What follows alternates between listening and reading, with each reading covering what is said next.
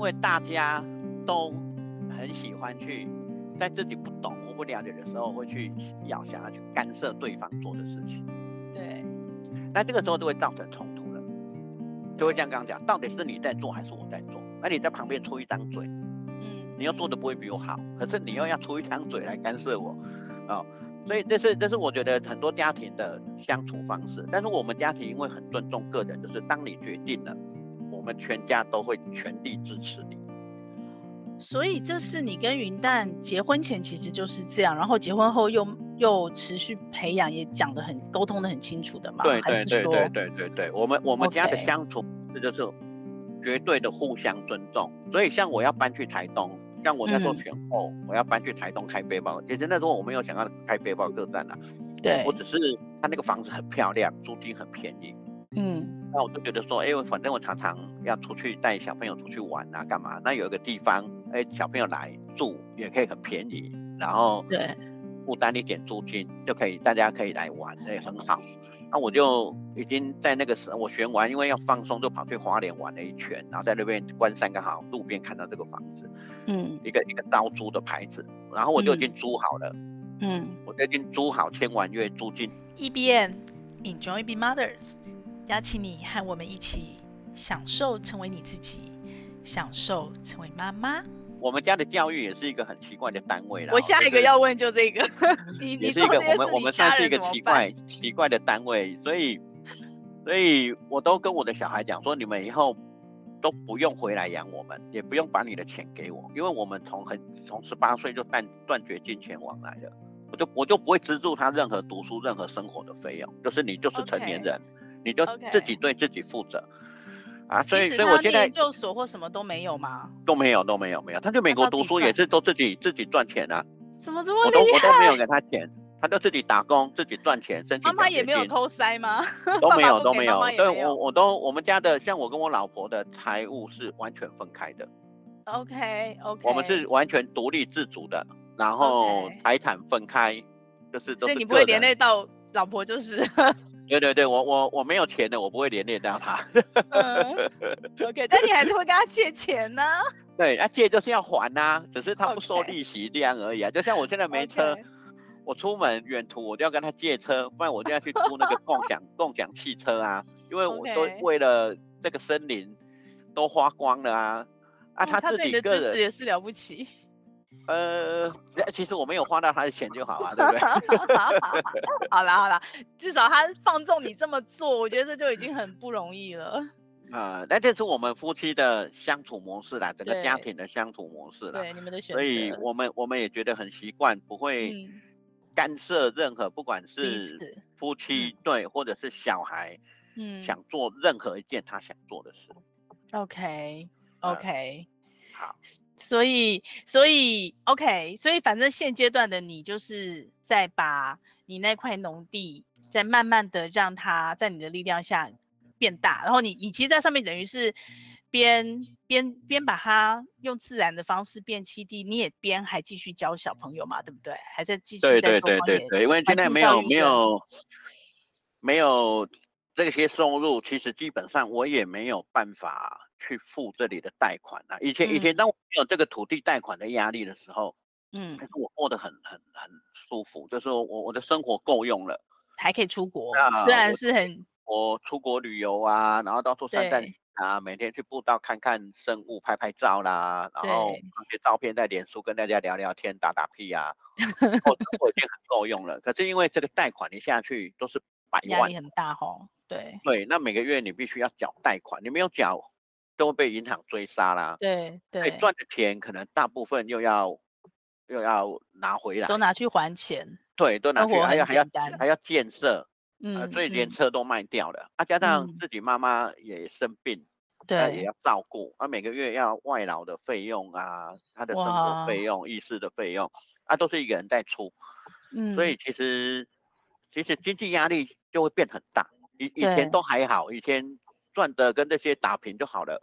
就也没有什么，也没有什么什么太太太太大的经济压力了，因为其实就是开销不大，嗯嗯，都还好啦，嗯，对，好，那你有想要用什么方法解决吗？还是说就熬过去这段贷款的时候就 OK 了。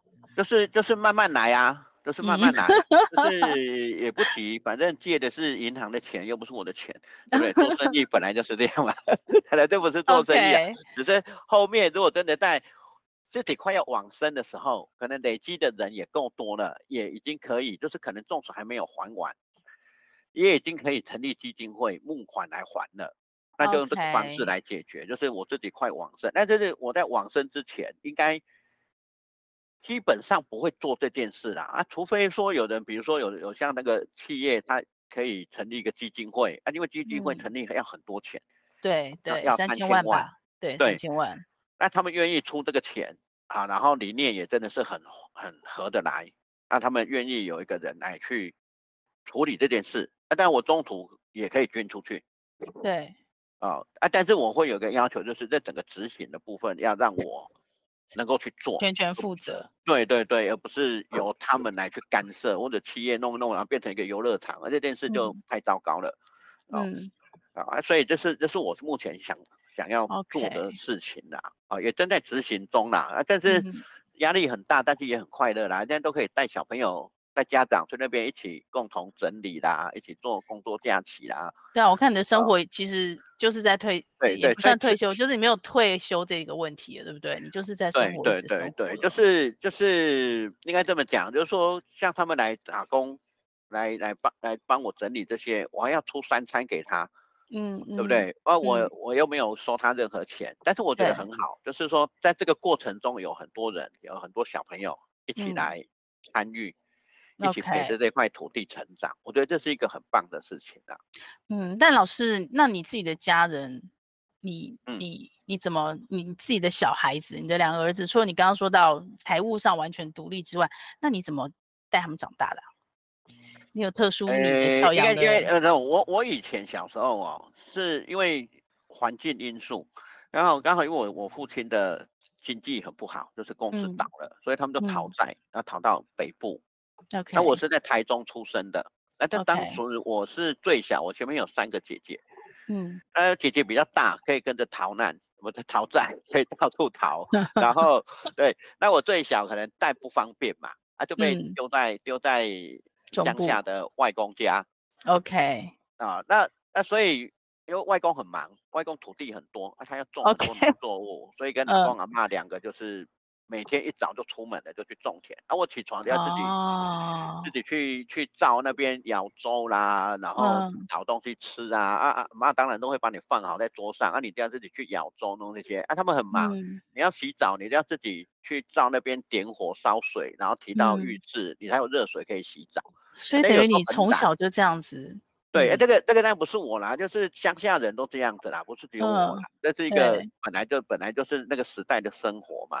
对哦，啊，所以你就要自己舀水，然后烧水，然后拿水桶到那个浴室，然后跟冷水调配，你才有水可以洗。哎、嗯，有时候因为自己也懒，哎，又很重，就会洗冷水。对，就是想说这样冲一冲就好了，反正也没怎么洗干净，你就有冲水换衣服就好了啊。啊，去上学也没有人会管你，以前没有什么联络部，没有电话，啊，家里走到学校要走一两个小时才会到。因为以前的学校很远，要住在很山里面，就就一定要走很远。那沿路上我都会发现说，哎，就在沿路上一直抓东西、找东西。可是，可是那个时候，那个时候会有个问题说，其实没有人教我啦。对。没有人教我这叫什么虫，这叫什么草，嗯，这叫什么蛙。我其实我都不知道，嗯，这叫什么蛇，有没有毒？有没有人会教我？没有。阿公阿妈可能也看不懂。嗯。他们也看不懂。所以你就是自己玩，就是跟他们玩。自己玩，自己看。嗯然后就会发现，哦，这个人在干嘛？这个虫在干嘛？这只蛙在干嘛？哎、嗯，这里为什么会出现这个？哎、嗯，我每次这么会带小孩玩。对，为什么这个地方都会有这个？那但是名称我知道吗？完全不知道。嗯嗯，我完全不知道这这叫什么蛙，这这叫什么虫，从来不知道。可是我在在那个过程中，我就会很专注一件事情去观察他们在干什么。对。说观察那时候也没有这两个字的，就是就是去看他在干嘛，因为没事做嘛，太闲了。对。那你就会蹲着去看蚂蚁在干嘛，跟着它走走走走好远。对。然后呢，它走到哪里去，就会发现说，哦，原来他们家在这里。然后哎，有时候跑到树上，哦，原来上面这个是它的家。嗯。然后这只青蛙在干什么？哎，这只蛇，哎，怎么去吃那只青蛙的？嗯，所以就是去看这些东西，可是看的过程中，因为减少了一件事情，让我可以很很专心去看他们，嗯，就是少了名字这件事情。嗯嗯嗯，这也是你在推广生态教育时候，其实你还蛮坚持的。对，一个为什么大家大家都很喜欢背名字？嗯，然后很喜欢呢，就是背了很多知识。嗯，但是这些知识都是背来的，都不是自己的。对。那我发现名字也都是人取的嘛，就好像你你这棵树叫榕树，大家是本来就学者学者叫它榕树，但是我发现我叫它樟树。嗯或者是叫它凤凰木，有什么不可以？这棵榕树也不会生气啊。对啊，他会跟我，哎、欸，他会跟我说，哎哎哎哎，那个蓝水，我我是榕树，我不叫凤凰木，我会吗？不会，他还是活得好好的，还是欣欣向荣，对，对不对？嗯嗯。所以，我我就发现说，这个这个可能后面我们在讲儿童教育的时候再说。嗯。那那后来我就这样子，我的小时候生活都是在田里这样乱玩长大，到我到台北。嗯，然后开公司，然后开始慢慢结婚生小孩的时候，嗯，我发现我有一次我就带我的小朋友去植物园，对，我就想说啊，植物园很棒嘛，很多植物而且有标签，当然那时候我也会觉得说，哎，让小朋友认识植物名称啊，然后去看，呃，跟我小时候一样。可是我小时候虽然不知道，最少现在有这些资讯，小朋友可以一边看的时候还可以认识名称嘛，哦，这是受了教育之后的想法，对。跟跟我以前没有受教育之前的想法是不一样的啊，受越多教育就会越多这种想法啊。对，那我就去，哎，结果我就不小心要看这个植物，然后看到一只虫在上面，就会跟我小时候一样，我就想先去摸它。嗯，我一踩到草地，我发现警察来了。嗯嗯，他跟我说：“先生，那个铲草地不能踩。” 哦，我就我就很惊讶，哦，原来在台北草地是不能踩的。那我就有很大的疑问了，那我的小孩到底在这里可以做些什么事情？只能在外面看一看，然后我就回家了。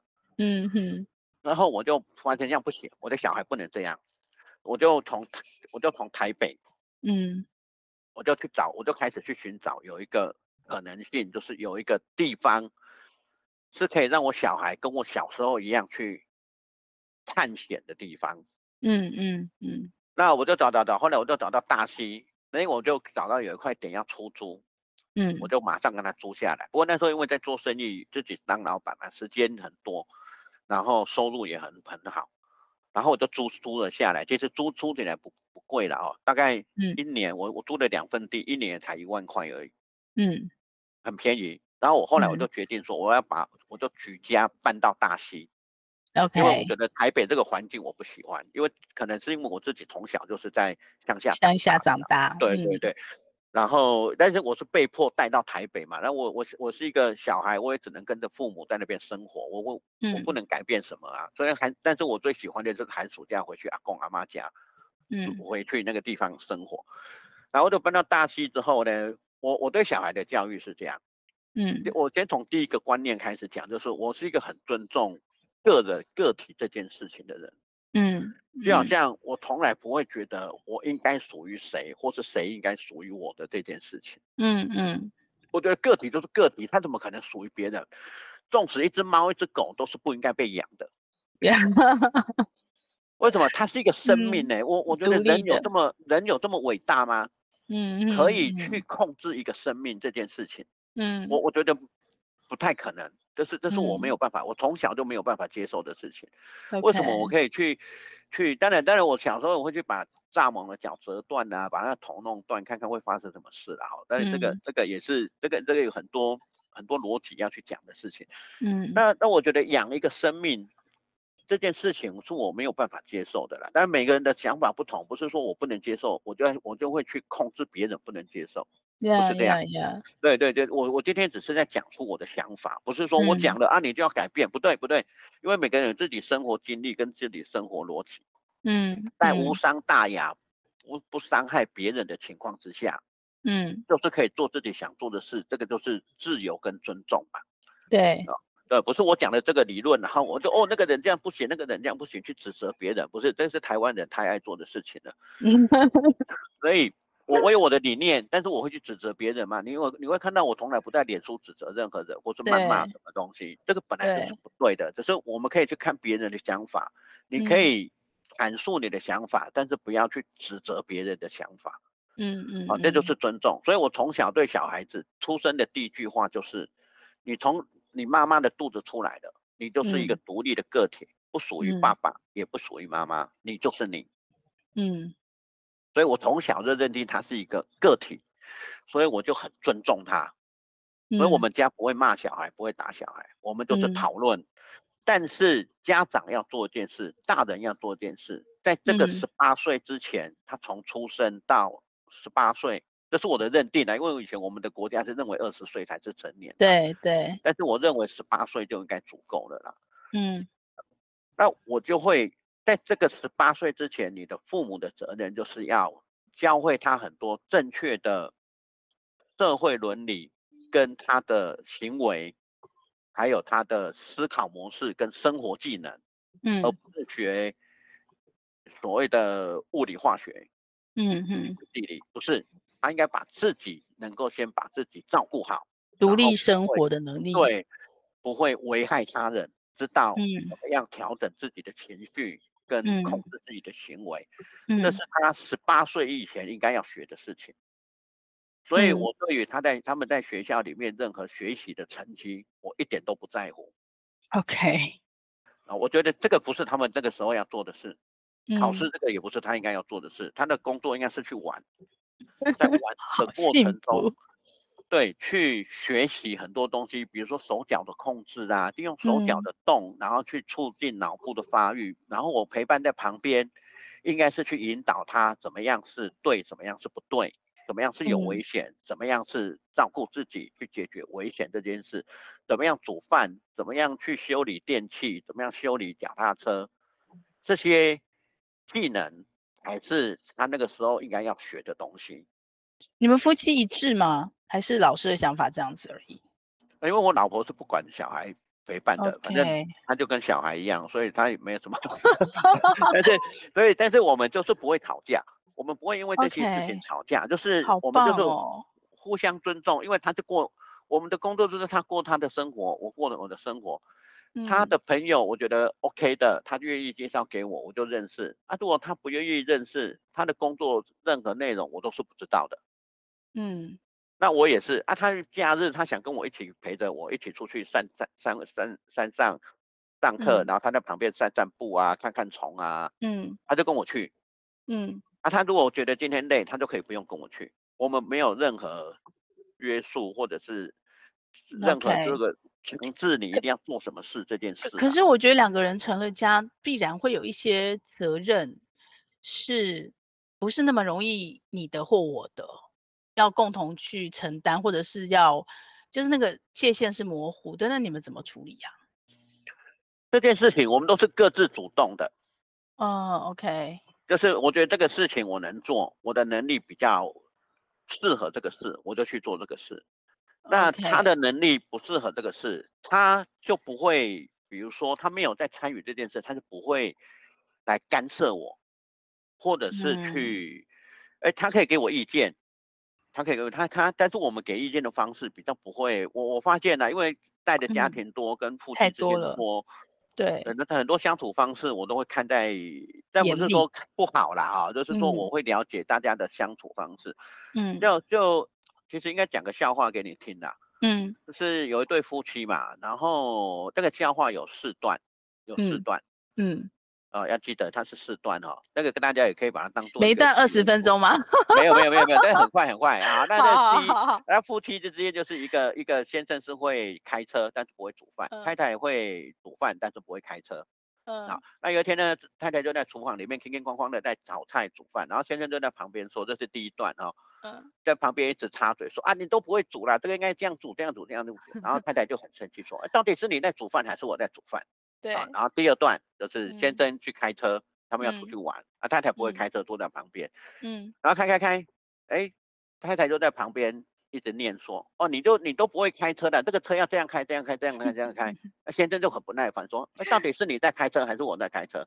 然后第四段，嗯，然后就接下来就到第四段了，嗯，好，好，第四段，那你没有发现一个问题吗？没有第三段。对啊，为什么？我刚刚在想第一段、第二段，那第三段呢？对，那你为什么没有问我呢？因为你自己就跟我说了。啊好，呃，对，因为是我在讲故事啦，我就不想讲第三段了，对不对？好啦，所以呢，我懂了，我懂了，嗯，因为大家都很喜欢去在自己不懂或不了解的时候，会去要想要去干涉对方做的事情。对，那这个时候就会造成冲突了，就会像刚刚讲，到底是你在做还是我在做？那你在旁边出一张嘴。嗯嗯，你要做的不会比我好，嗯、可是你又要出一张嘴来干涉我，哦，所以这是这是我觉得很多家庭的相处方式。但是我们家庭因为很尊重个人，就是当你决定了，我们全家都会全力支持你。所以这是你跟云淡结婚前其实就是这样，然后结婚后又又持续培养，也讲得很沟通的很清楚的嘛？对对对对对对对，我们我们家的相处这就是绝对的互相尊重。所以，像我要搬去台东，像我那时候选后，嗯、我要搬去台东开背包。其实那时候我没有想要开背包客栈呐，对，我只是他那个房子很漂亮，租金很便宜，嗯，那我就觉得说，哎、欸，反正我常常要出去带小朋友出去玩啊，干嘛？那有一个地方，哎、欸，小朋友来住也可以很便宜，然后对，负担一点租金就可以，大家可以来玩，那也很好。那我就已经在那个时候，我选完，因为要放松，就跑去花莲玩了一圈，然后在那边关山刚好路边看到这个房子，嗯，一个一个招租的牌子，然后我就已经租好了，嗯，我就已经租好，签完约，租金押金都付完了，我就回来回来桃园了，玩好回来桃园，隔晚上我就跟我老婆说，老婆，我明天要搬去台东了。这样很夸张哎，因为虽然绝对尊重，但是你会影响到家人的生活啊。不会，我为什么会影响他的生活？然后我就明天，嗯、我明天就搬走了。可是你搬走，爸爸的角色，家里爸爸角色就没了。那那个时候我小孩已经长大啦。你你进荒野的时候小孩多大？已经已经，我我二十五岁结婚生小孩。哇，算早婚，呵。对，其实其实那时候我都计划好了，我觉得我觉得我不能超过二十五岁，哇塞，因为我如果超过二十五岁之后再生小孩，嗯，三十岁我的小孩二十五岁我已经五十五岁了，不行，这样子我的小孩太小了，哦、我希望我的小孩在我五十岁的时候他一定是独立的。OK，所以实际上，所以我，所以我的计划本来就是，而且我的小孩只隔一岁多。大概一岁，OK OK，就就生第二个，我我不希望累那么多年。或者你其实是很计划型的人呢？对，虽然你的行为看起来都很随机跟冲动，但是其实其实我都深思熟虑很多事情，我才去做的。对啊，对啊，所以我就隔天我就搬走了。像我买这块森林，但是你还是会影响你老婆的生活啊，本来两个人住在一起。他他他上他的班，他过他的生活，我我离开跟他有什么关系？我还在地球啊，而且我在台湾呢，嗯，又不是不见面，嗯、对不对？那平常我们也是各自过自己的啊，嗯、然后吃饭有空一起吃，没空就各自吃啊，因为各自有各自的生活，有什么有什么差吗？我走了，他也不是活着，他不会死掉啊。嗯，非常非常特别的一对 夫妻，我们很难我们很难复制这样子。对，所以哎，等一下我我想请问你。你的生活一定要有你老公吗？也不是这么说，但是两个人结婚以后总是会有一些交集的部分嘛，而且那个交集部分可能会占比较多，尤其小孩小的时候。对对，小孩小的时候会，可是当你的小孩到国高中，应该就不太会，他们也有自己的生活跟那个，只是回来只是一个睡觉跟吃饭的地方啊。但是但是可能还是没有。办法像老师，我先买了，然后我跟你说，我明天就搬走，可能还是会买之前要陪伴，跟他们还有很多要学习的东西是家长必须给他们的。对，对小孩也，可是对大人而言，夫妻之间并没有这些功能啊。还是有陪伴的功能啊，有照顾的功能啊。但是老来伴，老夫老妻。我们现在没有生病是还好啊，我们现在又没有。像我，我对我的小孩，像我现在就买了保险，我以后的照顾什么，我也不想麻麻烦我的老婆。嗯，我就买了这些照护险，等到我生病了，就有一个人可以来照顾我。所以保险是有规划好就是了。对，我就是把这些都弄好，我不希望让我的家人，嗯，有将来在我老了生病的时候，像我妈妈这样，嗯，那我必须花很多钱，你就变你妈的保险公司了。对对，我就必须去负责这件事嘛。嗯嗯。那所以我就把我自己这件事我安排好了。嗯。哦，那所以我以后就不会麻烦到他们了。啊，他们有空就来看一看，那没空就不要来啊。不然像我现在很麻烦，我妈妈突然生病或什么事，我的工作必须中断。对。然后我影响又很多人，我要我我就要去跑去处理他的事情啊，对不对？对。这个这个就是变成我对我的小孩就没有办法尊重他。嗯嗯嗯。这这这这是我的想法。成大事者真的是跟一般人是不太一样的。因为你就是 你呀、啊，为什么为什么要一直麻烦别人呢？对，对不对？对。好，好来，那那回来之后，我就我就在比如说像我从小现在这种模模式啦哦。嗯。呃，所以我对我的小朋友，我希望他们能够是学习到的不是背知识，而是学到能力。嗯嗯嗯。比如说你会修电器，这是能力嘛？对不对？嗯、你知道这个弄了之后会电死啊？嗯、最少、嗯、最少你要知道，最少你要知道电灯坏了要怎么换电泡灯泡吧？对，所以你知道脚踏车链条掉了，你知道要怎么装上去吧？不要这个小事都要去麻烦人家，或者是一定要到付一个费用到一个脚踏车店去弄这个东西。所以我希望他们有最少生活能力是在十八岁，甚至应该更早之前就要学会了。所以你只教他们生活能力？对，我我我负责，而且我蛮要求的。OK，比如说煮饭煮菜呀、啊，然后这些维修能力呀、啊，然后照顾自己的能力呀、啊，逻辑判断危险的能力呀、啊，这是我觉得。习惯品格跟态度呢，也是。当然，这个也是我很要求的。比如说对自己负责这件事.我我我很强调，就是我很尊重别人，但是我要很对自己负责任。我的行为，嗯、我的对我做出去的事情，就好像我讲的，我讲了一句话就是承诺，承诺就是契约。对对，那这个是我对我小孩的要求，不能说我信口开河。就好像我有时候我常常对很小的小朋友说、嗯、啊，我下次什么时候我会带你去钓鱼，就一定要带他去。去对，纵使我很忙，但那个时间我已经约好了。像、嗯、像我之前有好几次是跟小朋友约好，嗯，但是我那时候因为工作的关系，我我陪小朋友钓鱼，我我还要出钱，我还要我又没有收钱。对，我知道你周末跟你一起玩嘛，对不对？对对对，然后我刚好因为临时有工作，原本我预计是，比如说我在台东了，我前一天回来，嗯、隔天要陪他钓鱼的，结果我临时在台东多了工作，嗯，我变成我一早搭清晨五六点的火车回来，嗯，就是然后陪他钓完一天鱼，对，然后我晚上我又搭了七八点的火车回台东，哇，但是我就是为了旅行。我当初对这个小朋友，就这么一位小朋友给他的承诺，嗯，OK，说我哪一天要陪你钓鱼，okay. 我要完成这件事。那为什么要这样做？嗯，其实这对小朋友是一个很大的很重要，对对，第一个第一个他会期待你已经答应我，嗯，老师你答应我这件事情，嗯，但是后来你给我一个没有的结果，嗯，然后他就会觉得说，对。敷衍答应我，或者是我答应别人，我都可以很随便。对，我因为临时说要什么事，我就所以，但是我我我不会做这种事情。OK，所以我就这样，我可以清晨来，晚上又跑回去。OK，哦，哎，所以我觉得这个这个就是一个承诺，所以我对我的小朋友就是这样，我希望你做一件事情，你要对你自己很负责，对你的承诺的对方也要很负责，但、嗯、像夫妻之间一样。嗯当我对我我老婆承诺的这件事，我就要对她负责嘛。OK OK。当然当然，这个这个有时候，如果要谈到离婚这件事情或分开，这个当然也不是不对。